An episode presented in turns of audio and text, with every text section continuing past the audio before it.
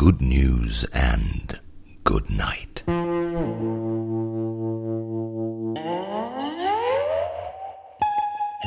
Der Podcast zum Einschlafen. Folge 4. Der nackte Zapata und die apokryphe Weihnachtsgeschichte. Die gute Nachricht betrifft diesmal die schönen Künste und erreicht uns aus dem anmutigen Mexiko, Heimat der Sombreros, der Guacamole und der Narkoballaden. Im größten und erhabensten Museum des Landes, dem Palacio de Bellas Artes. Entschuldigung, das waren zwei zu viel. Im Palacio de Bellas Artes also wurde im Rahmen einer Ausstellung ein Gemälde ausgestellt. Circa 40 mal 30 Zentimeter, also eher klein. Aber wer schon mal vor der Mona Lisa oder vor Napoleon stand, weiß, die Größe spielt bei Größe oft keine Rolle. Das ausgestellte Gemälde entstammt dem Pinsel des Künstlers Fabian Chaires und zeigt den mexikanischen Nationalhelden Emiliano Zapata. Der legendäre Verteidiger der Landrechte mexikanischer Bauern Held der Armen, sitzt sehr anmutig auf einem Schimmelhengst, wobei die Anmutigkeit des Sitzens gerade dadurch hervorgehoben wird, dass der Führer der Revolution zwar seinen Sombrero und wie stets einen prächtigen Schnurrbart trägt, sonst aber nichts. Gut, Streng genommen trägt er noch schwarze Pumps, die farblich hervorragend zum dunklen Schweif des Hengstes passen, jedoch sie unterstreichen das Nichtsanhaben mehr, als dass sie es verdeckten. Das abgebildete Reittier ist, nebenbei bemerkt, offensichtlich erregt. Bei männlichen Pferden ist das ja recht anschaulich. Weshalb ist es erregt? Das bleibt der Fantasie des Betrachters überlassen, doch so viel sei verraten, wird bekannt, dass Revolutionen generell von Personal mit derart knackigen Hintern angeführt werden, gäbe es vielleicht öfter mal welche.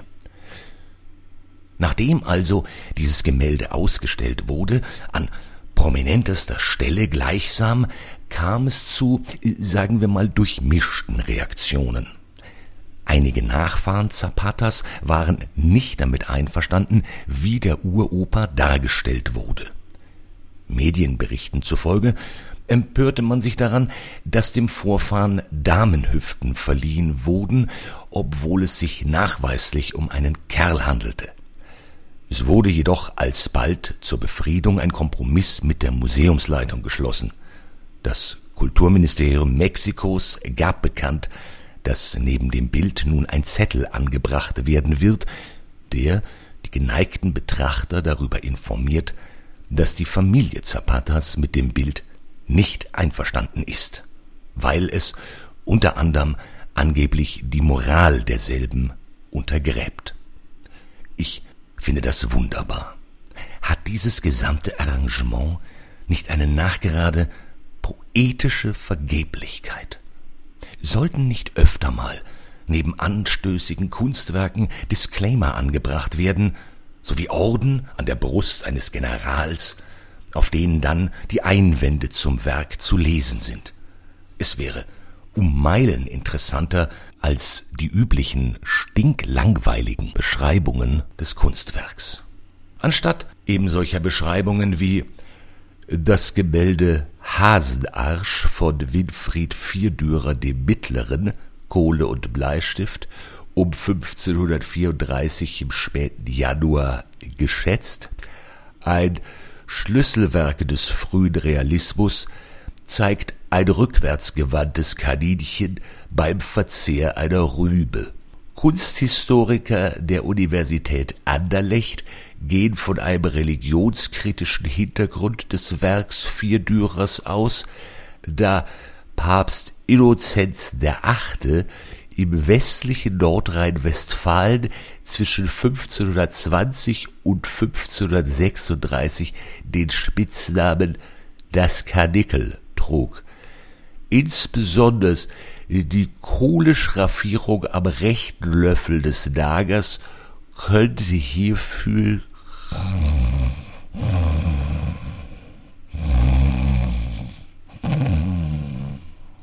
Wie viel plastischer wäre es doch hier, neben dem Bild einfach einen Zettel mit einer päpstlichen Bulle anzubringen. Wir, der Heilige Stuhl, verkünden mit sofortiger Wirkung, die Person des Winfried Vierdürers sei hiermit exkommuniziert in alle Ewigkeit. Sämtliche Angestellten sowie freien Mitarbeiter der Inquisition ist hiermit gestattet, den Schmirant von allen Extremitäten ersten Grades zu befreien gezeichnet Innozenz und Familie. Das ist so viel lebendiger, greifbarer und auch von der Symbolik her stimmiger. Denn ist nicht vielleicht sogar die ganze Welt nichts anderes als ein buntes Bild der Lächerlichkeit mit einem Zettel daneben, der zum Ausdruck bringt, wer alles nicht einverstanden ist. So wie beim nackten Zapata. Ich finde generell, dass Der nackte Zapata ein nachgerade perfekter Titel ist. Nicht nur für ein Bild, was ja im Übrigen auch gar nicht Der nackte Zapata heißt. Das Bild heißt La Revolution. Ja, netter Name, aber heißen sollte es Der nackte Zapata. Ein Buch mit diesem Titel wäre ein erster Schritt zum Literaturnobelpreis. Zumindest bei der alten Jury. Man stellt sich die Geschichte eines Zimmermädchens Anfang 20. Jahrhundert in Mexiko vor, die mit ihrem Leben hadert, unterdrückt ist und verzweifelt, bis sie eines Tages zu früh in ein Zimmer kommt und dort den nackten Zapata sieht, was ihr Leben für immer ändert und sie veranlasst, ein klimaneutrales Ökoressort in Chihuahua zu gründen, in dem ehemalige Zimmermädchen bei fairer Bezahlung Tequila brennen. Und ein Film, der so heißt, könnte sowohl Spaghetti-Western sein, Zapata Nudo, in dem dann das Schlussduell ohne Hose nur mit Revolvergurt ausgetragen wird, oder auch als Arthouse-Kinofilm, Zapata Nuit, in dem ein junger Maler davon träumt, die Helden der Revolution einmal im Adamskostüm zu porträtieren um ihre verletzliche Seite zu zeigen. Und damit natürlich auch zu provozieren. Grundsätzlich finde ich es ja immens beruhigend, dass man selbst im Jahre 2019, zumindest in Mexiko, mit Nacktheit in der Kunst noch provozieren kann. Viel zu oft ist ja dieser Tage ein immer härter, immer wüster, immer hässlicher nötig, um noch irgendeine Reaktion zu zeitigen. Das ist naturgemäß irgendwann langweilig. Im Gegensatz zur Nacktheit. Die ist nie langweilig, sondern immer amüsant. Klar, auch die Nacktheit kennt man irgendwann und ihre Wirkung auch, aber das bremst die Wirkung ja kein Stück. So wie im Bereich Humor eine Bananenschale oder ein gut platziertes Furzkissen einfach zuverlässig zu führt, genauso ist Nacktheit einfach immer unnachahmlich im Entlarven und Herauskitzeln übertriebener Verehrung. Und der Vorteil an Nacktheit ist, es hat ja keine sexuelle Komponente. Nacktheit hat ja mit Sexiness nichts zu tun. Die entsteht ja bekanntlich durch Verhüllung. Der unerotischste Ort der Welt ist ein FKK-Gelände. Deshalb sollte man auch Kaiser aus Prinzip viel häufiger ausziehen und ihnen somit ihre sprichwörtlichen neuen Kleider anziehen. Ja, Statuen und Bildnisse von Göttern, Helden aber auch Königinnen, Leitbildern und sonstiger Monstranzen haben seit der Renaissance einfach zu viel an. Runter damit. Nackt wie bei den Griechen, alle. Und daneben ein Zettel, der vermerkt, wir vom Rinderzüchter und Regenwald Grillverein Amazonas e.V. sind nicht damit einverstanden, dass der Herr Bolsonaro in Marmor nackt auf einem offensichtlich erregten Gaul hockt. Das Gute daran ist außerdem, dass es so vorurteilsfrei für jeden funktioniert. Ob rechts, links, ob gut, ob schlecht, welch immer Gender gerade der Fall ist. Es ist einfach immer befreiend. Wer zu sehr bewundert wird, sollte einfach alle hier und da mal in High Heels und Sombrero nackt durch die Stadt reiten.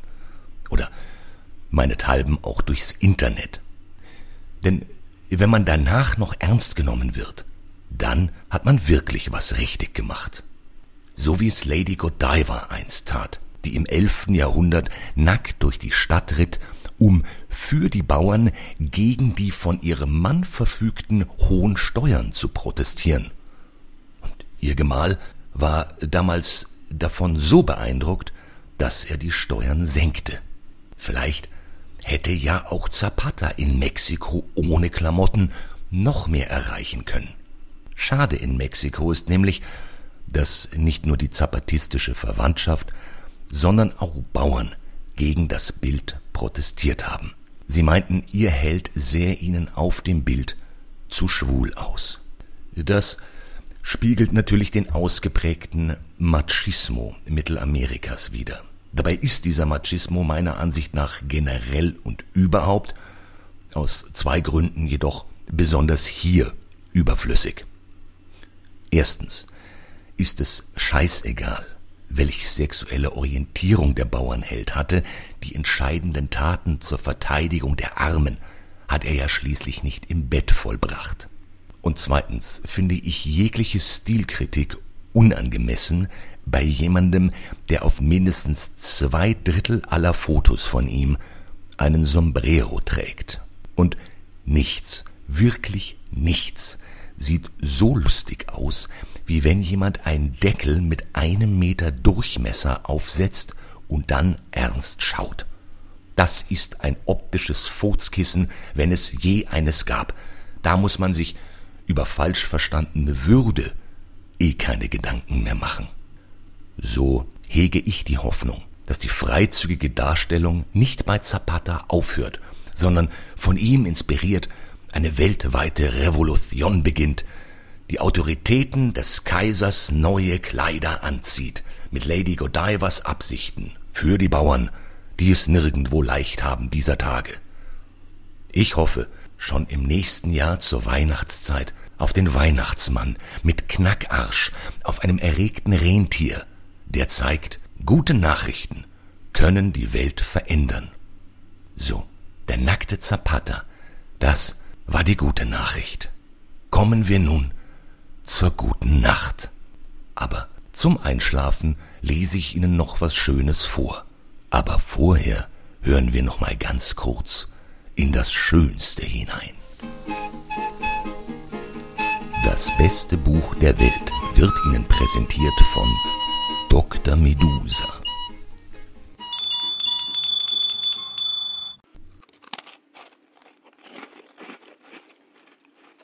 Hallo? Ich habe so viele Weihnachtskekse gegessen. Jetzt habe ich Bauchweh. Und was soll ich nur tun?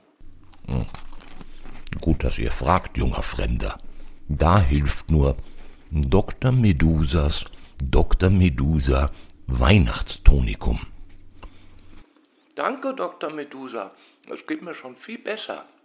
Dr. Medusas Dr. Medusa Tonikum. Nur echt von Dr. Medusa. Das beste Buch der Welt ist, wie wir alle wissen, die Wellington-Saga, Teil 1, Versuchung, geschrieben, nein, geschaffen von Nacho Figueras und Jessica Whitman.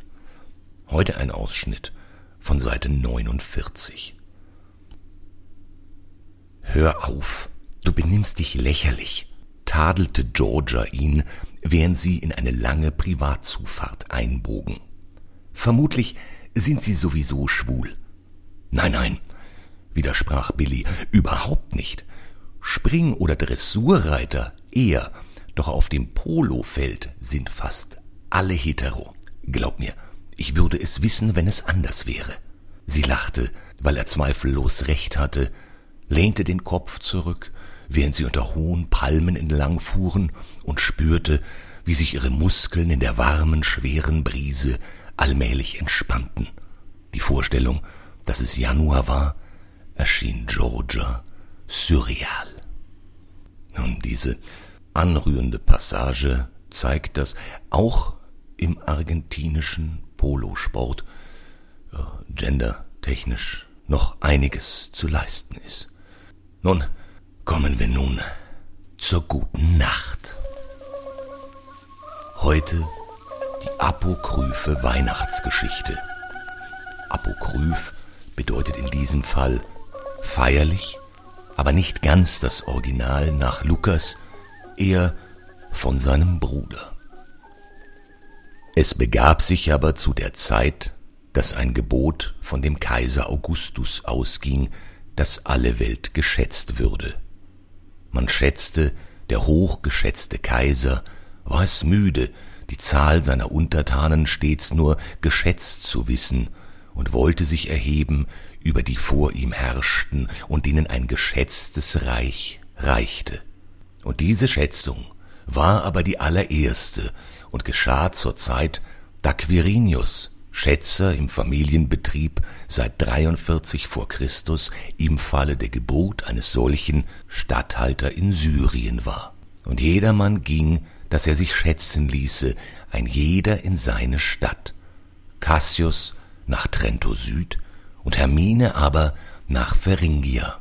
Da machte sich auf auch Josef aus Galiläa, aus der Stadt Nazareth, in das jüdische Land zur Stadt Davids, die da heißt Bethlehem, weil er aus dem Hause und Geschlechte Davids war, damit er sich schätzen ließe mit Maria, seinem vertrauten Weibe.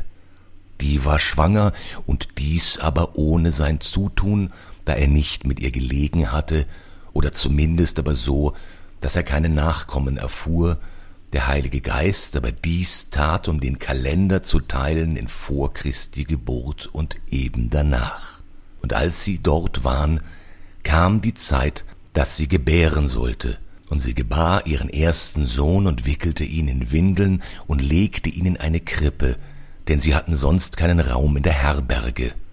Die Gentrifizierung der Städte und eben der Herbergen sowie privater Unterkünfte, die da auf Portalen dargeboten wurden für Gäste, zwangen die beiden zur Niederkunft im einfachsten Stalle und es waren Hirten in derselben Gegend auf dem Felde bei den Hürden, die hüteten des Nachts ihre Herde. Und der Engel des Herrn trat zu ihnen, und die Klarheit des Herrn leuchtete um sie, und sie fürchteten sich sehr. Und der Engel sprach zu ihnen, Fürchtet euch nicht. Siehe, ich verkündige euch große Freude, die allem Volk widerfahren wird, denn euch ist heute der Heiland geboren, welcher ist Christus der Herr in der Stadt Davids. Und das habt zum Zeichen, ihr werdet finden das Kind in Windeln gewickelt und in einer Krippe liegen. Und alsbald war da bei dem Engel die Menge der himmlischen Heerscharen, die lobten Gott und sprachen, Ehre sei Gott in der Höhe und Friede auf Erden bei den Menschen seines Wohlgefallens. Und als die Engel von ihnen auf erregten Schimmelhengsten in den Himmel fuhren, da sprachen die Hirten untereinander, Lasst uns nun gehen nach Bethlehem und die Geschichte sehen, die da geschehen ist, die uns der Herr kundgetan hat. Und weit hergereist kamen drei weise Könige, die brachten dem Kinde Geschenke, aus Afrika kam Kaspar und brachte dem Kinde Myrrhe, um zu myrrhen. Und aus dem Nordwesten brachte Melchior dem Kinde Gold, auf das es ein Sparkonto eröffnen möge, und aus dem Osten aber kam Balthasar, der dem Kinde Weihrauch brachte, um zu rauchen. Und sie kamen eilend und fanden beide, Maria und Josef, dazu das Kind in einer Krippe liegen. Als sie es aber gesehen hatten, breiteten sie das Wort aus, das zu ihnen von diesem Kinde gesagt war.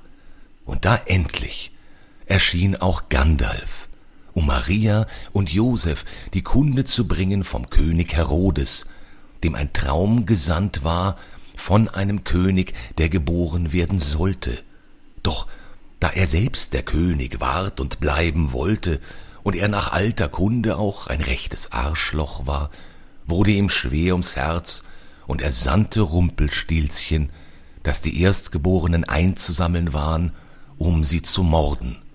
Der Ring, sprach Gandalf, muss ins Feuer, um zu retten den Buben und die Welt und die Herrlichkeit. Da tanzten die Hirten ums Feuer und riefen Zapata, Zapata und schmolzen den Ring zu einem Bildnis des Königs Herodes, nackt bis auf die hohen Schuhe und den herrlichen, breitkrempigen Hut und den Schnurrbart. Und alle, vor die es kam, wunderten sich über das, was die Hirten gesagt hatten. Maria aber behielt alle diese Worte und bewegte sie in ihrem Herzen, und die Hirten kehrten wieder um, priesen und lobten Gott für alles, was sie gehört und gesehen hatten, wie denn zu ihnen gesagt war. Und die weisen Könige blieben bis zum sechsten Januar, auf dass auch dieser ein Feiertag bliebe bis zum jüngsten Gericht. Gandalf allein rauchte einen Teil der Geschenke und sandte einen Stern und schloss das Buch, wünschte allen frohe Weihnacht und ging dann ins Bett. Gute Nacht.